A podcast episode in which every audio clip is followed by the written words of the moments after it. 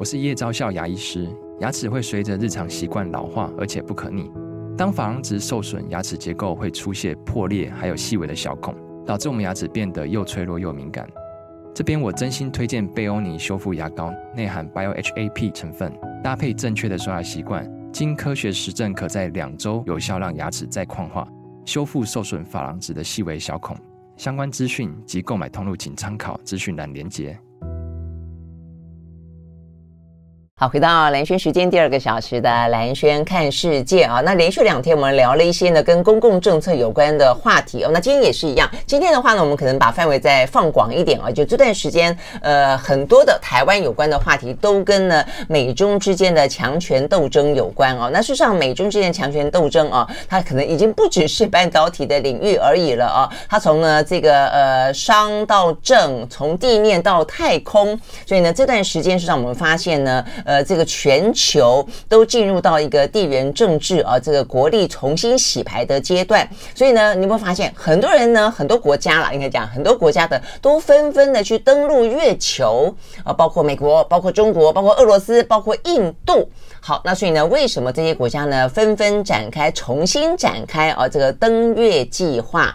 那先前的话呢，我们在科学杂志里面啊，杂志里面稍微触触及到一些，但是我跟这个孙维新老师都觉得这个问题非常。非常的重要啊，所以呢，要花一点点时间来好好的让大家了解一下，到底呢全球的这个太空大战、太空竞赛到底发展到什么样的一个程度？为什么月球对他们来说那么重要，对人类来说这么重要？那我在八月份的时候有连续几个登月计划，然后都受到大家的关注，所以很很明显的看得到强国之间在太空事上呢是有个非常的激烈的我们看不到的竞赛，但这个竞赛呢以月球为核心。心啊，所以呢，有印度，有中国，有美国，有日本啊。那但是呢，这些登月计划有成功的，有失败的。他们干嘛？为什么这段时间突然之间呢，在中秋节过后还要拼命的奔月啊？那奔月呢，是为了什么？想要得到什么东西呢？好，所以呢，这么是要人上去移民吗？还是想把他的物资运回来呢？好，所以呢，这些部分都是非常有意思的话题。所以我们今天呢，一样的特别邀请到的就是真的是特别情商啊，这个孙伟新老师呢，来当我们。的嘉宾，Hello，老师早安。哎，主持人兰萱好，各位听众观众朋友大家好。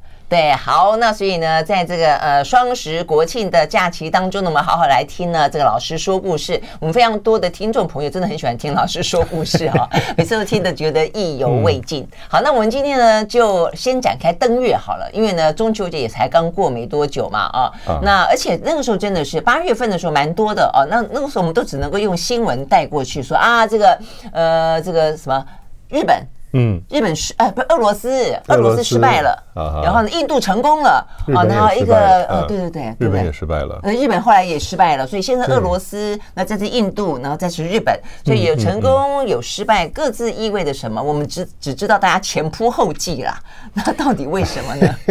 不过兰轩呐，我倒觉得这样子啊，既然是说我们这是个轻松聊科学啊，是啊，在我们真正谈大国登月的竞争之前，我给大家一个有趣的月亮的概念，好不好？好啊，嗯，月亮，大家刚过中秋节，代表的心，没有开玩笑的。无论你是烤肉也好，无论你吃月饼也好，阖家团圆，你总不免要抬头看看天上那个银月盘、银玉盘嘛，亮亮的银玉盘。但是我就想问你，那个月亮，你看到那一刹那，它正以什么样的速度在绕地球转？其实这又回到了我们说的数感天生数学啊，啊，其实大家很难相信这个缓慢优雅的跃出于东山之上，慢慢横过我们的天顶的月亮啊，它的速度其实跑得非常快，有多快？哎，我们在高速公路上开车时速一两百公里就算不错的嘛，是不是？很快，一两百公里很快呀，又超速了吧. 是不是？只有德国才不超速。月亮的时速是多少？月亮的时速是三千六百公里。真的吗？对，它怎么会这样？那我怎么感觉起来？其实因为地球也在动，所以他就会觉得没有没有没有没有，跟地球没有关系。地球你不动没有关系啊。月球跟地球的平均距离是三十八万五千公里，咱们就算四十万吧，最远四十万公里啊。嗯，那这样月球绕地球跑一圈，这个周长很简单，乘上二拍，圆周率嘛，乘上二拍，二拍是三点一四，所以就乘上六左右。那你说四十万公里乘上六，两百四十万公里。也就是月亮绕着地球跑一圈，两百四十万公里。多久跑一圈？一个月嘛，嗯哼，一个月多久？二十八天，嗯，所以两百四十万公里除上二十八，就是每天跑的距离，然后再除上二十四小时，它的时速就是三千六百公里。那为什么感受不出来？因为它离我们距离还是蛮远的，所以距离会改变速度吗？不是改变速度，改距改变你视觉的感觉，视觉的感受，就像哎，南轩很好，你提到这一点。各位，我们除了看月亮之外，你说中秋节已经过了，那没有关系啊。你要是走到户外看满天星斗呢？各位，那些星星也在高速运动。那个星星移动的速度，就拿我们自己太阳来说吧，太阳在跟所有银河系里面的恒星一起绕着银河中心高速运转。我们的太阳这个地方，我们的速度时速是一百万公里。太阳的速度带着我们几个行星，无论你爱不爱、同意不同意，它带着你绕着银河中心，时速是一百万公里。所以相比之下，月亮时速三千六百公里，天哪！所以就咻咻咻，一直都在这样咻咻咻的感觉。可是，好吧，我真的以为是因为它动，我也动，所以我才比较没有感受到它它的动。但原来是距离会造成这么明、这么这么明显的削弱，它基本上看起来像不动。对，像今天我们看到北斗七星，你记得那个样子？北斗七星那个四个星是斗啊，然后那个像勺子那样，对不对？两千年前呢，它根本就不是长这个样子。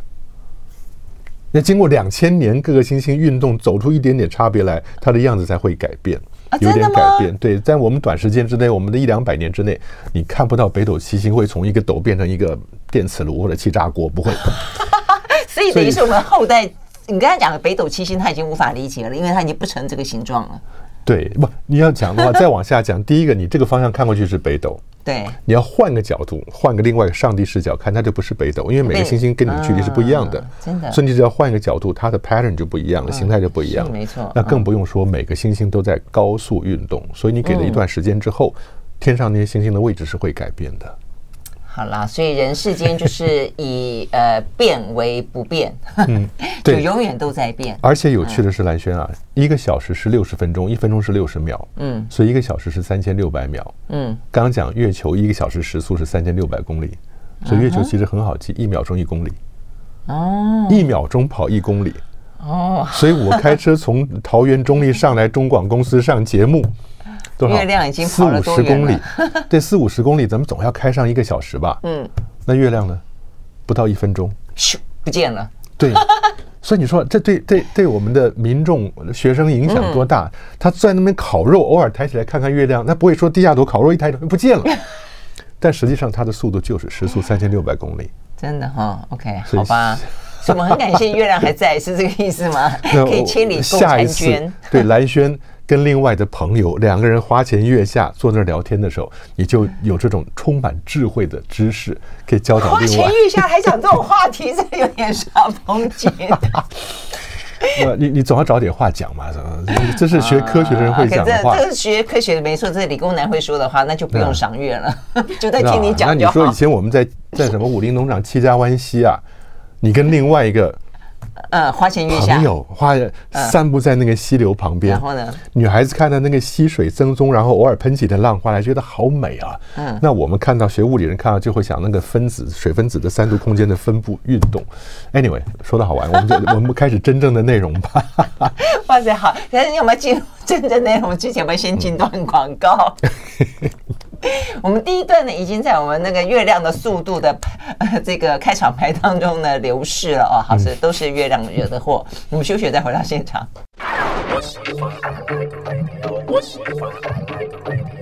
好，回到兰萱时间，继续和现场邀请到的啊，这个孙维新老师来聊呃很有趣的话题哦，就我们刚才讲到的，就是过去《科学人》杂志的一些遗珠之憾，或者是说这段时间的一些科学新闻啦啊。所以我们刚刚讲到这个登月计划的，就聊到了月亮的速度，然后呢讲到了花前月下，因为先前的一波的哦太空竞赛是美国跟苏联那个时候，嗯那现在突然间又来一波，到底是所谓何来？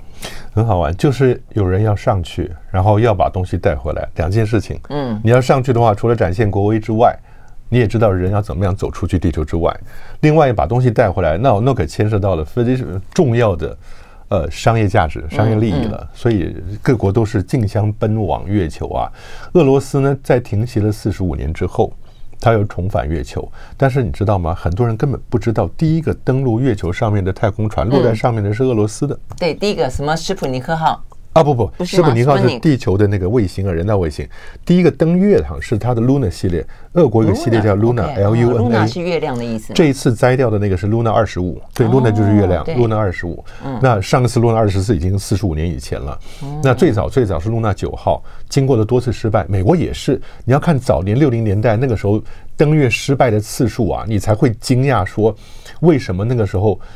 前仆后继，每次失败百分之五十以上失败呢。现在其实美国跟俄国都交了很多学费了啊。嗯。但是呢，俄国当时第一个无人的落上去成功了，后来美国人也就是依着葫芦画瓢嘛，也是很多无人的落上去。他那一系列叫做 Surveyor 勘察者号，俄国叫 Luna，然后 Surveyor。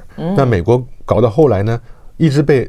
俄国碾压，怕按在地上打，所以美国甘乃迪总统呢就发挥他的英明睿智，直接一步走到前面去，送人去登月嘛。对，是这样来的。那那个时候登月本来其实就是大国之间互相竞赛就是了。嗯，那到了阿波罗十七号，美国人民已经不太关心月亮这件事情。阿波罗十一号登月，那是那是中彻底碾压苏联了，很厉害。阿波罗十二号，观众觉得美国民众觉得，哎，又成功了，好像很简单。嗯，阿波罗十三号新鲜度了，突然出问题了。哦，嗯嗯，所以阿波罗十三号就开始拍电影，是是是，后来拍个电影嘛。但那是最成功的失败，因为它是个失败，它没有落到月球上面，但成功把三个人救回来，包含 Tom Hanks 救回来了。哈，对对，没错，三人救回来很好。那观众重新那个时候，全美国又拧成嘛，大家拧成一条心，就希望三个人安全回来。到了阿波罗十四号，因此变多了。对，阿波罗十四号，哎，又顺利成功了。嗯，到了十五号呢，太空人只能在上面玩一些花样来吸引观众的阅听率啊，就拿个锤子，拿个羽毛，两手一松，同时落到地面。这是四百年前伽利略做的实验，在比萨斜塔上，据说就拿一个轻的，一个重的球。因为这两个球呢，只要你不计算空气浮力的话，落在地面的时间是一样的，跟重量没有关系。亚里士多德跟说跟重量有关系，伽利略说跟重量没有关系。那传说中他爬到比萨斜塔上去，嗯，拿两个不同重量的球，手一松，同时掉到地面。嗯，这个以后有机会谈，因为我们二零零九年全球天文年呢，我写的第一出科学艺术舞台剧，就是有这个画面，对伽利略爬上。比萨斜塔往下面丢东西，这个听起来很没有公德心的行为哈，其实就是最重要的物理定律之一啊。但是那里面除了上比萨斜塔丢两个球之外呢，还有就是他后来受宗教审判的事情，那是一个很感人的科学家的故事。但是呢，阿波罗十五号就做这个，真的是拿一个锤子，右手拿个锤子，左手拿个羽毛。对啊，因为这个落差对比太大了。对啊，那个太空人 Scott 还很天才说，哎，美国人会喜欢这个羽毛，因为它是来自猎鹰的羽毛，一个 Falcon Feather 啊。然后你看手一松，同时掉到地面，你就知道没有空气影响之下呢，再轻再重东西落到地面，只有重力加速度 G 决定。嗯，因为重力加速对它它对他们两个都一样嘛。嗯，就掉到地面的时间是一样的。那十六号阿波罗十六号基本没有人提了，没有人看。嗯，嗯，那。从十五号开始，美国人搞辆车子上去，嗯，在月球上面飙车，两个泰国人可以四个轮子的车子，就跟我们现在车大小差不多，坐上去以后还可以在月球。登月车就是了，在那飙车比赛。对对对，不像火星那种小小的车，它真的大车，人是两个人可以坐上去，车上还有一个天线可以跟地球联络的啊。但玩到阿波罗十七号以后，玩不下去了。哎，我最佩服老师就是说，你看我们问一个问题，老师可以讲讲讲讲讲那么多之后，他不会忘记我问什么问题，哎。是不是？我已经忘了。你讲到阿波罗十七号了，你还记得？回过头来我们讲。对，阿波罗十七号就结束了。结束了以后，美国人就不去了，因为你在这上面已经打败了苏联嘛。为什么不去了？七零年代那个时候一大堆麻烦，你知道那个时候后来又苏联入侵阿富汗了，开始到了七零年八零年代的时候，越战啊什么的，根本就民穷财尽，所以搞不下去了。但是在两千年开始，美国人看到了中国人。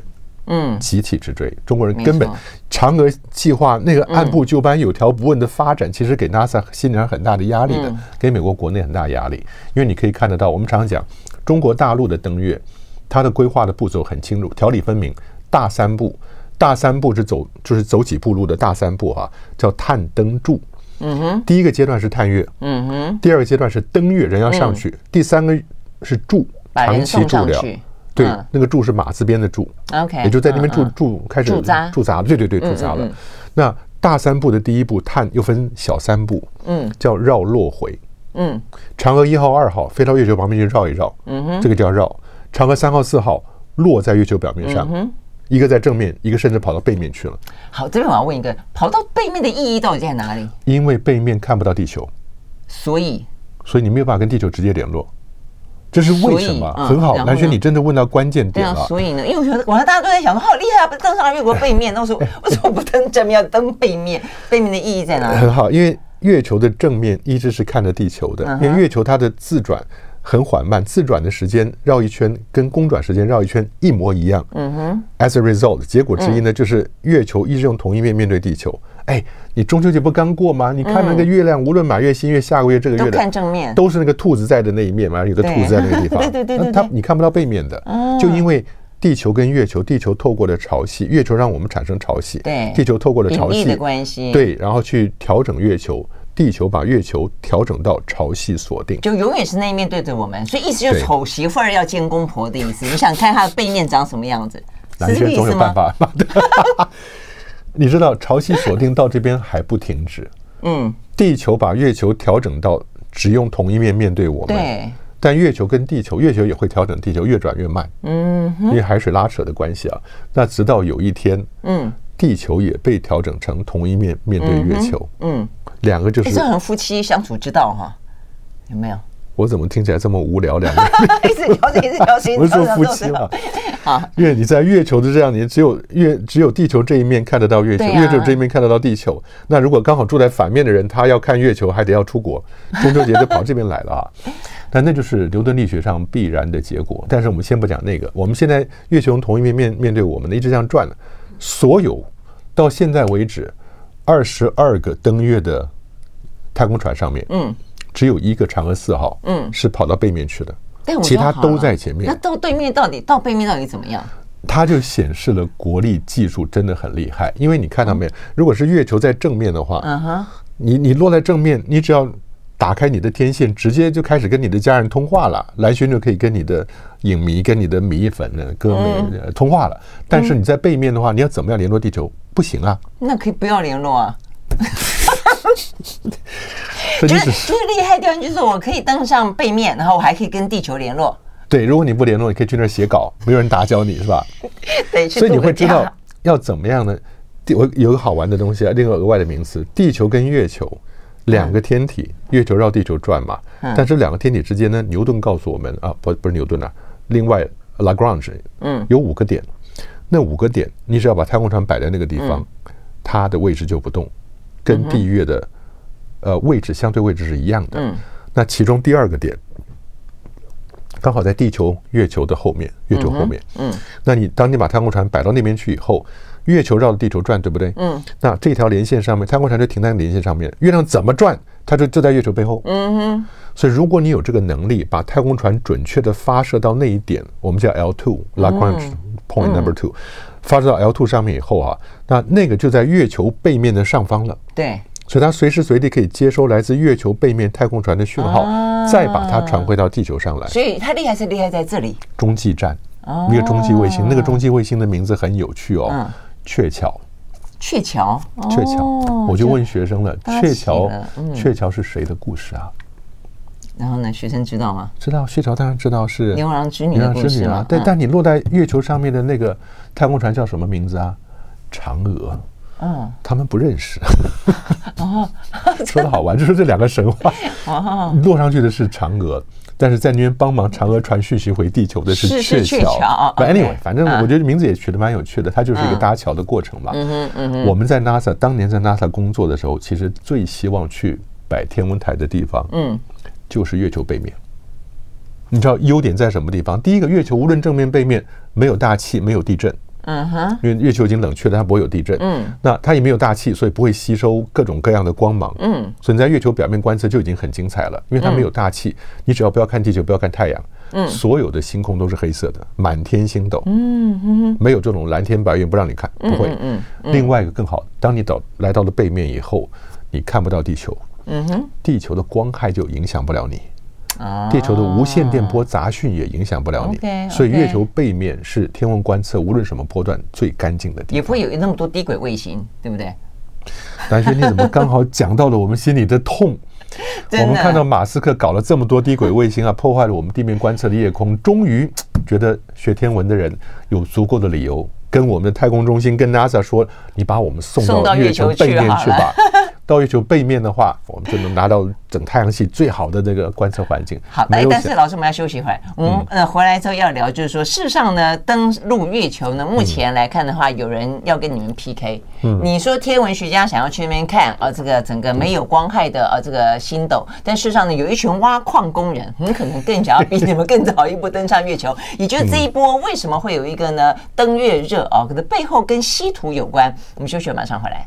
I like 103, I like radio 好，回到蓝轩时间，继续来现场邀请到了孙维新老师啊，来聊我们这次呢双十国庆的一个特别的呃节目，为大家安排的就是呢一些科学人杂志的一柱之汉，还有最近呢一些比较有意思的啊这些科学新闻。所以我们刚刚讲的这个登月计划了啊，所以呢呃老师有特别提到，就是现在的登月计划可能跟过去不一样，过去可能就是美苏之间的呃国力的展示啊，但现在可能有更多目的性。那这个目的性的话呢，可能第一个刚刚才包括老师说，天文学家想要去那边做这个天。文的研究，然后很多低轨卫星呃的公司很可能也觉得说台呃地球被马斯克占领了，对不对？刚老师跟广告时候跟我讲说，所以他们呃洛克洛克希德马丁公司呃，他除了卖我们军火之外，他另外一个事儿就是要到月球周遭去建立低轨道通讯卫星系统了。你看吧，那这样啊，你们去那边就就又是一样被污染了，你们的星空一样被污染啊。对，那我们就去木星的卫星。去木星，对，谢谢大家。就是好，那另外的话还包括我们刚刚讲说，为什么有挖矿工人？因为他。他现在很多经济目的，我看当初啦哦，呃，除了我们刚刚讲的背面为什么那么重要，其实印度是去呃月球的南极嘛哈。为什么南极？他们那时候就说，世上有很多的矿在那个地方，有稀土在那个地方，有水冰，所以这些东西到底是什么？然后它可以用来做什么？？Yeah, yeah，，矿其实矿物、嗯、pretty much everywhere，对，但是水是在极区的，因为印度。月船一号，嗯，送到了月球旁边绕，好多年以前的月船一号成功了，在月球旁边绕，非常大的一个贡献是它在极区的陨石坑，嗯，因为你在极区，阳光是斜射的，嗯，所以陨石坑的深部是看不到阳光的，嗯，所以它竟然在这些陨石坑不见天日的陨石坑里面看到水冰，侦测到水冰，所以知道月球上真的有水直接摊开在你面前，水冰。那是月船一号。水冰有什么特别的意义吗？因为对我们来说，水就是水，冰就是冰，为什么叫水冰？甲烷也可以成冰。二氧化碳成冰就叫干冰，所以你的冰有好多种不同的冰，不是干冰，不是甲烷冰，是水冰，是水冰，这是水，你冰拿来以后融化，它就是水就可以用了嘛，所以水冰是最重要的。哦，这样子。那月船一号就找到了水冰以后，这是它重要贡献。月船二号呢，就是接近月表的时候摘掉了。嗯，失败了。嗯，那最近这一次八月二十三号呢，也就是印度现在他们全国太空日就定在八月二十三号了啊。那那个降落成功，月船三号落下去，落在南极。它这个南极，有些人会说，哎，孙老师啊，你说嫦娥四号降落到月球背面的地方，也叫南极埃特肯盆地，它的名字是 South Pole 跟 Aitken Basin，所以它叫 SPA South Pole Aitken，说也在南极啊，不是。月球上面，尤其这种巨大的盆地啊，它南极那个埃特肯盆地，你知道有多大？直径是两千五百公里。月球直径也不过三千四百七十六公里，那那个坑就两千五百公里啊，那么巨大的盆地。但实际上它是把两端，那个盆地有一端是接触到南极的，另外一端呢也叫埃特肯那个 basin 嘛，所以呢，它把两个连在一起以后，盆地的称呼，南极是它的端点。所以实际上你去看嫦娥四号降落的地方，不要以为它在南极，它在南纬四十五度。就是在从零度到九十度，从赤道到一半的地方。嗯、那印度这样的地方在南纬六十九度，那更难吗？更难。我就说更难度更高吗？你这样讲？呃，倒没，难度其实也还好，南极的难都还好。现在技术门槛都不是那么高了。但你会看到赤道是零度嘛？嗯、那到九十是南纬九十度是南极。嗯、对。所以呢，四十五度。就嫦娥四号刚好在一半，但是六十九度就又接近南极了。我们常常会讲，地球上超过六六点五度就已经进到了极圈了嘛。所以印度是可以 claim 说他们已经到了南极。重要的是水冰，如果有水的话，水是氢跟氧的结合。那你把它电离分开了以后的氧是可以呼吸的，氢可以做火箭的燃料。所以水很有用处的。但除了这个之外，月球上面很多地方也会有丰富的氦三的含量。对，这是干嘛？氦三可以干嘛？氦三是做核融合的燃料。哦，我们今天讲核分裂，因为核核反应有两种嘛。以前我们不是讲过？对对对，一个是核分裂，就是我们现在的核电厂。对，你把铀、你把钚这些有放射性的重元素拿来，嗯，你摆在那个地方，它就自己会衰变、会分裂的啊。是，那它就能够产生热量了。对，它有核废料。对对，这是的核分裂的核电厂。但是核融合呢，也就是太阳核心在做的事情，因为有巨大的压力跟温度，极高的温度，让这些氢的元素，无论氢无论氦也好，融合在一起呢，变成更稍微重一点点的元素，嗯，释放的能量出来，呃，也就是核融合。那如果在月球上面可以找到许多氦三，氢，氢是一个一个质子，氦。是两个质子，两个中子。嗯哼。但如果说是氦三的话，就少掉一个中子，所以它的原子核里面只有两个质子跟一个中子，就只有三个叫氦三。通常氦四就是正常的氦，我们就不叫氦四了啊。氦是四个，两个质子，两个中子，少掉一个中子就变氦三。氦三跟下一个氦三，或者是呃氢的。加一个中子，我不知道蓝轩还能不能 follow。我直觉很害怕。对你，你把这这跟氦三怎么两个种在一块儿的话，就比较容易做出核融合的结果来。Uh -huh. 但是氦三在地球上很少，可是月球上的藏量，因为那个环境的关系呢，somehow 稍微丰富一点。Uh. 你可能有好几啊，好几千万兆吨的几百吨或者几千万，蛮多的量。可是你知道吗？嗯，二十五吨，你只要把氦三开开发出来。嗯二十五吨，想要把它浓缩以后，二十五吨摆在太空梭，以前的太空梭，承载舱打开放二十五吨，对，一个车子带回来的美国人一年全国的电量就够了啊！真的？对，所以你可以看得到，你你那么搞二十三、二十五吨一个车带回来，它产生的效应就是三百亿美金了。嗯嗯嗯。所以这是为什么月球上面这些氦三是一个核融合的。另外，你刚刚讲稀土元素也是啊，尤其现在。大陆上怎么讲？叫卡脖子，是不是？啊，对对对，美国卡他的脖子，那他用稀土来卡美国的脖子，没错，卡脖子啊，呀，对。所以稀土如果在月球上可以好好开采，所以第一批月球招募的人是 是矿工，所以我们刚刚就这样讲。哎，老师，但是呃，真的华，就我就你刚刚这样算那个经济效益真的是很惊人。但是从月球把什么氦三把稀土运回来，真的是合理的吗？哦呀，对。对，因为你现在发射进出太空的成本越来越低。哦，你就像马斯克所做的事情，回收第一节火箭呐什么的，所以你已经把发射成本是越降越低的同时呢，它带回来的东西那个价值仍然存在的。OK，所以相比之下，CP 值就变得很高了。但我们在那边开采，它跟可以跟在地球里面开采的逻辑是一样的吗？你开采东西的方便性跟啊，当然不方便。你是不是？对啊，很好，蓝轩非常务实。对啊，不是你要这样讲的，这个务实的一点呢。蓝轩这个务实的传播媒体工作者，不是是是很呃贴近事实，要不然你说半天跟真的一样。然后呢，发现啊，不行啊，这个机具那边没有办法 work 啦，或者没有办法真的采回来，那不是讲 讲废话是不是？对，而且也不是讲废话，就是鼓励科学家做梦，可以有更多的探索跟未知，但是总要它整个整个 infrastructure 需要盖起来，基础建设需要搭建起来。对对对，你不能说挖矿，你派了一组六个人去，每个人带个圆锹，就挖了以后把东西带回来，这是不可能的事情啊，因为你这整个的人。要住在那个地方，人要活下去。嗯嗯，你设备坏了坏的要有东西，那是修。对，挖出来要有地方可以存。是，你不希望它坏掉，然后存了以后，还要有一个发射台，重新把它发射上去，然后回到地球上来。是，整个 infrastructure 这些基础建设要搭建起来，不是容易的事情。等它搭建起来，基本上它就是一个宜居的地方了，不是吗？啊，对啊，对啊，是不是？但是你那些东西要运到地球上来，它的价值就会更高了。嗯，所以呢，你可以想象得到，我们今天说了什么印度。啊，那月船三号成功了，价钱很便宜，嗯，只要七千四百万美金。哎，美国好莱坞的大片《火星救援》或者是其他的《阿凡达》，哎，一个要一亿多，一个要两亿多美金呐、啊。那你的月船三号就是七千四百万美金，比拍电影还便宜。对啊，比竞选总统还不不，就是说你要有钱的话，那么你去月球算了嘛，那多有意思呢。是啊，但你知道吗？月球你说七千四，那只是看这一个太空船，嗯，做起来然后发射的价钱。但实际上，整个制作太空船的所有相关的人、相关的设备，那些 infrastructure 基础建设，你没有算在里面。嗯，那些都是 hidden cost，藏在背后的。就像你说，美国人现在 NASA 每次在 co proposal，我们写说我们希望做什么什么卫星啊什么的，啊，他一估计啊，这个卫星可能要三千万，这个卫星要五千万啊，啊，这一亿，你都没有去算它背后整个去制造跟设计那些。当年几十年累积下来的基础啊，嗯，同样的道理是这样的。好了，那我们就谈一些休息一会儿，谈一些比较实际的，是已经很快可以落实下来的，而且呢，已经可以我们呢，呃，人类享受到得到的。比方说，绷带当中呢，呃，贴上去，然后呢，它可以自动呃产出电流，那帮你治疗伤口，这个已经做做做得到了。我们先讲这个比较实际的，休息一会马上回来。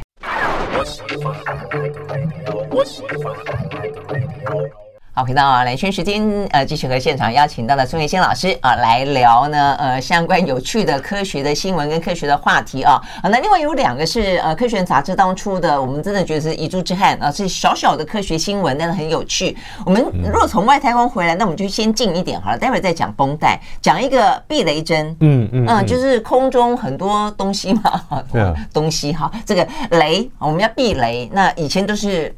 避雷针嘛，但现在可以用镭射，嗯、对不对？对，所以这也还蛮神奇的。现在要做这种尖端科技，保护我们重要的设施，无论房子建筑也好，或者是重要的机场啊什么的，嗯，用的都是避雷针。都是三百年前富兰克林发明的技术，大家记得吗？小学课本上那个极端危险的实验吗？放个风筝，底下那个钥匙，我不知道他是要害人还是干嘛。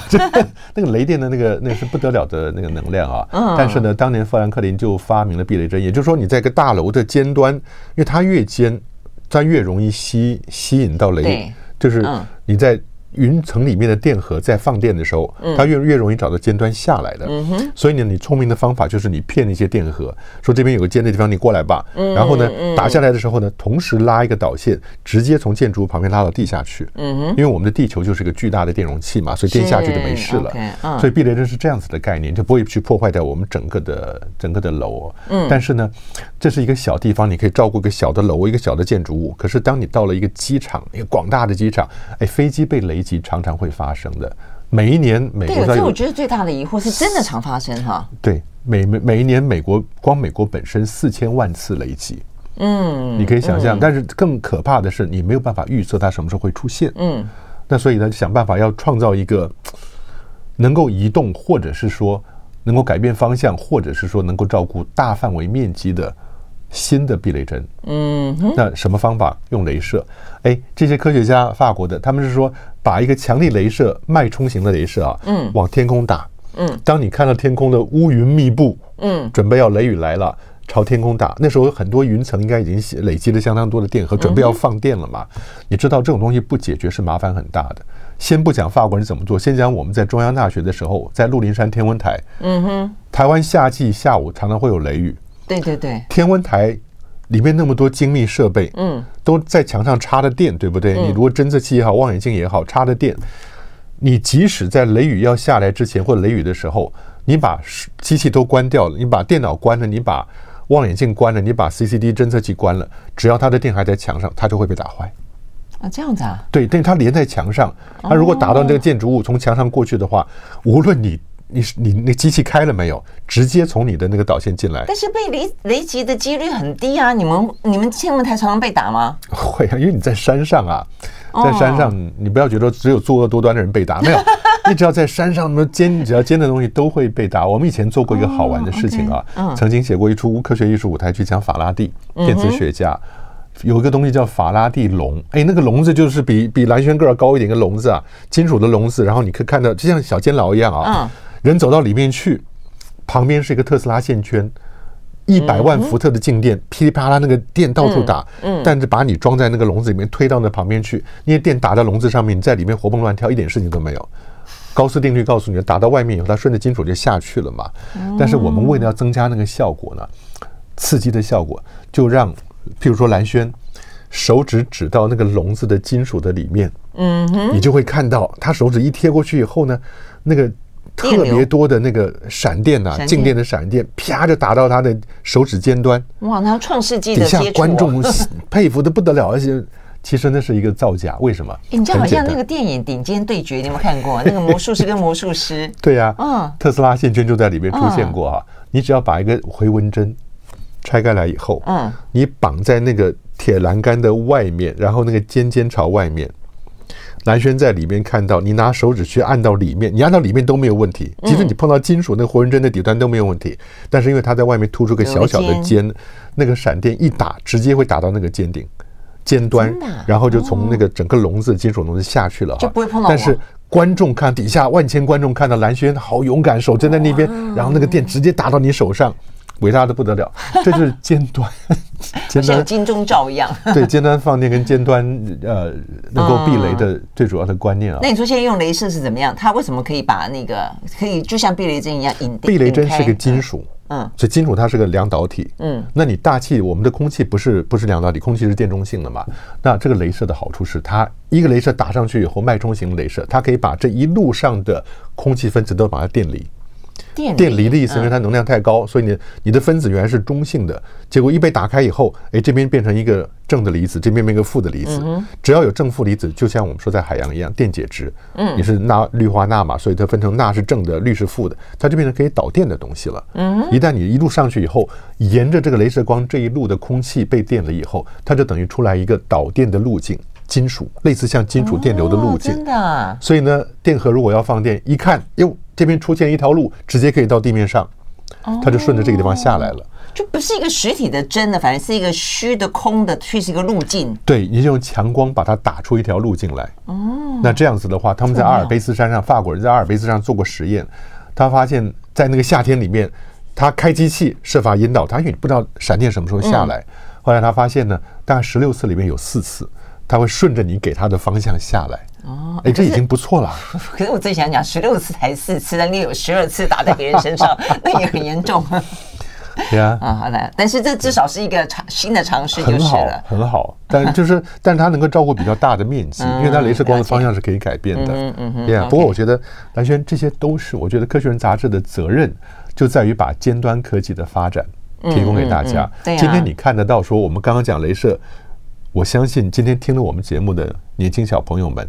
二三十年之后，当他真的看到了商业用途的镭射避雷针全面出现呢，他说：“哦，二三十年以前，我听那个非常美丽的蓝轩小姐 跟那个孙教授啊讲话，讲了这些东西啊。”所以我觉得这是很有帮助的知识，真的希望是，真的是好。那所以呢，看这边呢，就一定有一个呢很厉害的人，他在二十年前听过谁讲故事哦，所以他就发明了一个绷带电击治疗法。呀，这个很厉害。对啊，这个很厉害。他为什么可以这个样子？他这绷带里面是有电流，然后还有敷料。那敷料比较可以接，可以理解。现在很多就是直接敷了，它可以治疗你的伤口。电流它怎么带在绷带里面？哦，它这其实你可以小片。我们现在很多东西都变得很小，极为微小了，微电子的东西啊，它里面呢放进去以后，它本身是可以产生电的。嗯，那可以对你的那个伤口四周产生静电的刺激，嗯，那让你加速你愈合。那同时呢，它会有一种凝胶，那凝胶里面有药物的，嗯，它不是说就像我们绷带，你一些小孩摔了以后，你给他来个什么金霉素什么的贴上去以后一贴，看你好不好？不是这个，它那个绷带已经聪明到智慧绷带，嗯，它会侦测到你那个伤口发炎的程度，适当的。随着时间释放它的药剂出来，对呀、啊，而且它是很智慧型的哦，嗯，它会看你需要它释放多少。嗯，对，我就觉得这个真的是很很聪明的做法。你的绷带，而且还可以把你伤口的愈合的情况随时回馈到你电脑上头。嗯，真的。OK，好，所以呢，这是很智慧的医疗哦。看起来我们的医疗呢还挺有前景的哦。但是我们休息了一下回来聊一个，我觉得它挺不智慧的。就是呢，到现在为止，很多男性跟女性之间，在很多的一些身体的特征上，跟我们的疾病上面是有区别的。但是呢，现在的很多医疗都是以男性为主，所以呢，很多的 医疗方式并没有区别出。男性跟女性啊，反而我们对待动物的时候，可能还会还会有比较多看得出来它这个中间的差别性。所以呢，我们可以从治疗动物的身上，可以回推到人类身上，在性别不同的之间有更好的治疗方法。我们休息，马上回来。I like 回到兰萱时间，继续和现场邀请到的孙维新老师啊来聊呢这个科学人杂志的漏网之鱼哦。那接下来我们要聊的呃是五月号啊，五月号有个话题，其实那时候我们也有稍微讲到，嗯，那就是说呢讲到这个呃性别之间啦，就是说性别之间其实它真的是很多的呃身体结构也不一样，所以它可能呢发生的疾病的状态也不一样，然后呢也因此治疗方式应该不一样。但是，嗯，因为我们的医学多半都是男性为主宰。或者是说，呃，他在临床实验上面啊、呃，因为有一些原因啊、呃，就以男性为主要的临床实验的对象，所以它不见得适用于女性。嗯，那幸好这些年慢慢慢慢被注意到了啦。哦，那我们觉得这个话题是很值得让大家呃了解，就是我们都有生病的可能性，或者说呃，这医护人员啊、呃、也有这个在治疗上面，那这个有日新月异的地方，是不是可以更注意到这个性别当中的差别？呀，yeah, 我觉得这个文章其实蛮好的啊、哦。那么必须要再做一次广。告，在《科学人》杂志的五月号，对，上面呢有这篇文章叫做《动物姐妹会》。嗯，讲姐妹会不是讲兄弟会，sorority 就是 fraternity 啊。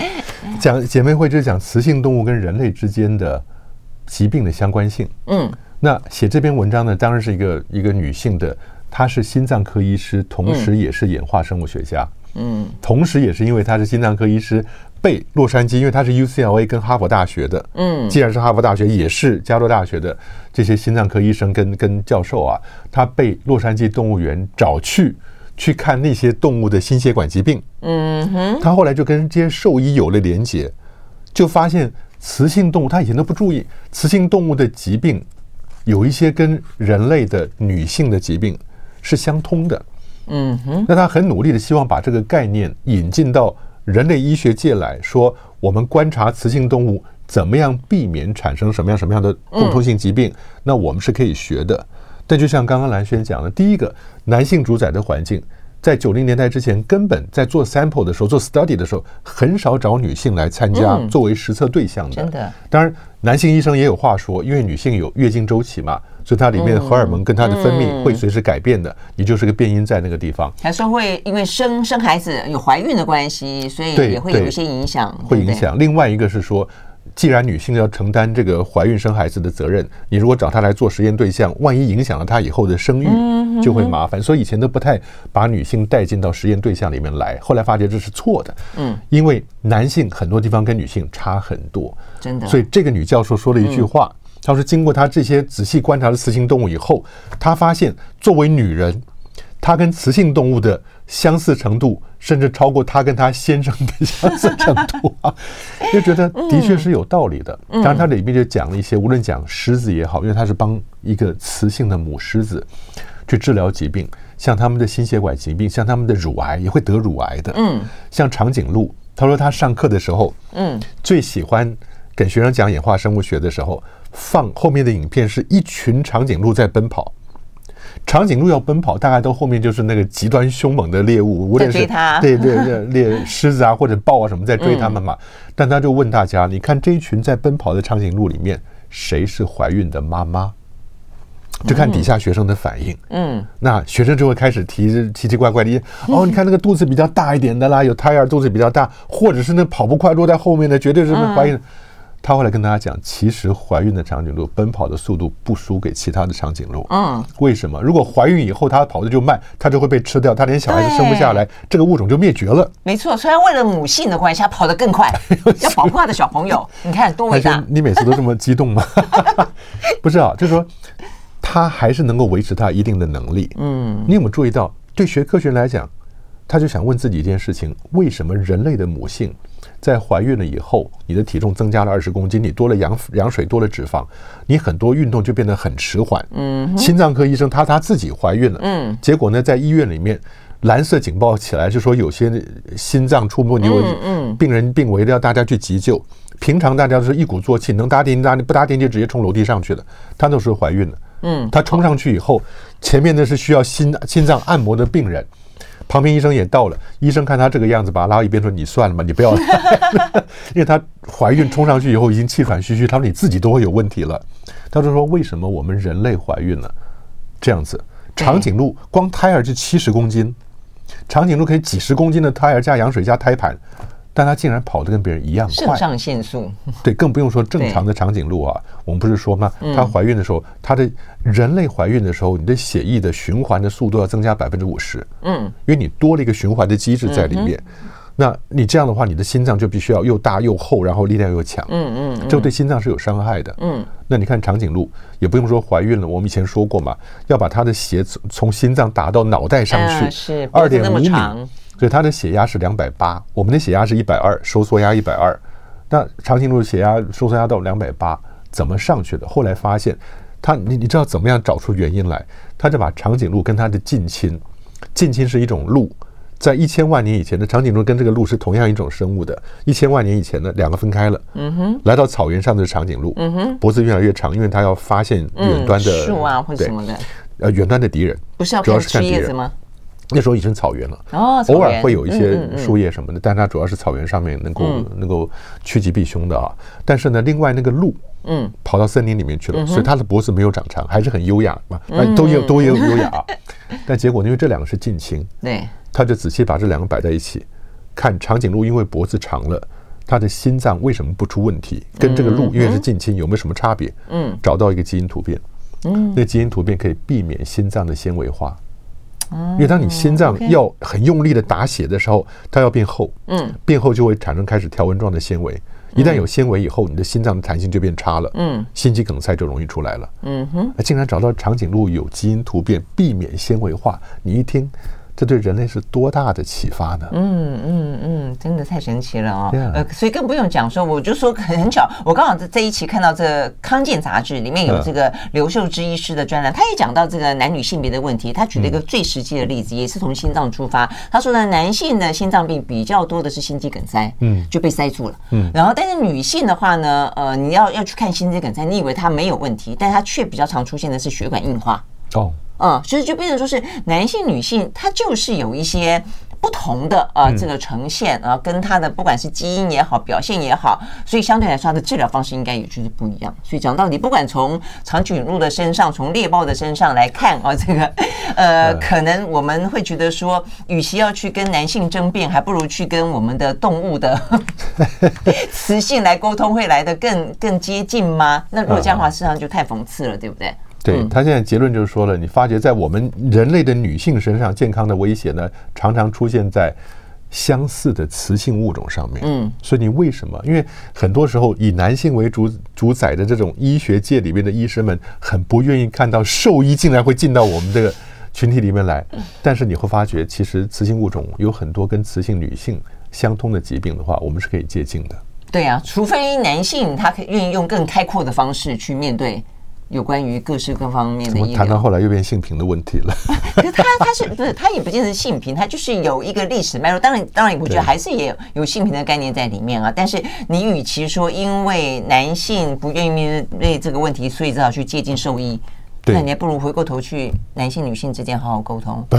兰萱，你知道最关键的一句话是什么？嗯，人类尤其是伟大的人类，伟大的医学界常常不愿意承认，人类其实还是动物。啊，是啊，我们就是动物之一，没错，它跟其他动物有很多可以互相学习、他山之石的地方。嗯，老师这样讲说，他们想我们跟兽医比没有啦，开玩笑，兽医是现在越来越重要了，因为很多毛小孩。嗯、对对对 OK，好，所以老师做了一个非常好的 ending，好，非常谢谢老师今天到我们的现场来，谢谢。OK，好，谢谢，谢谢，拜拜，拜拜。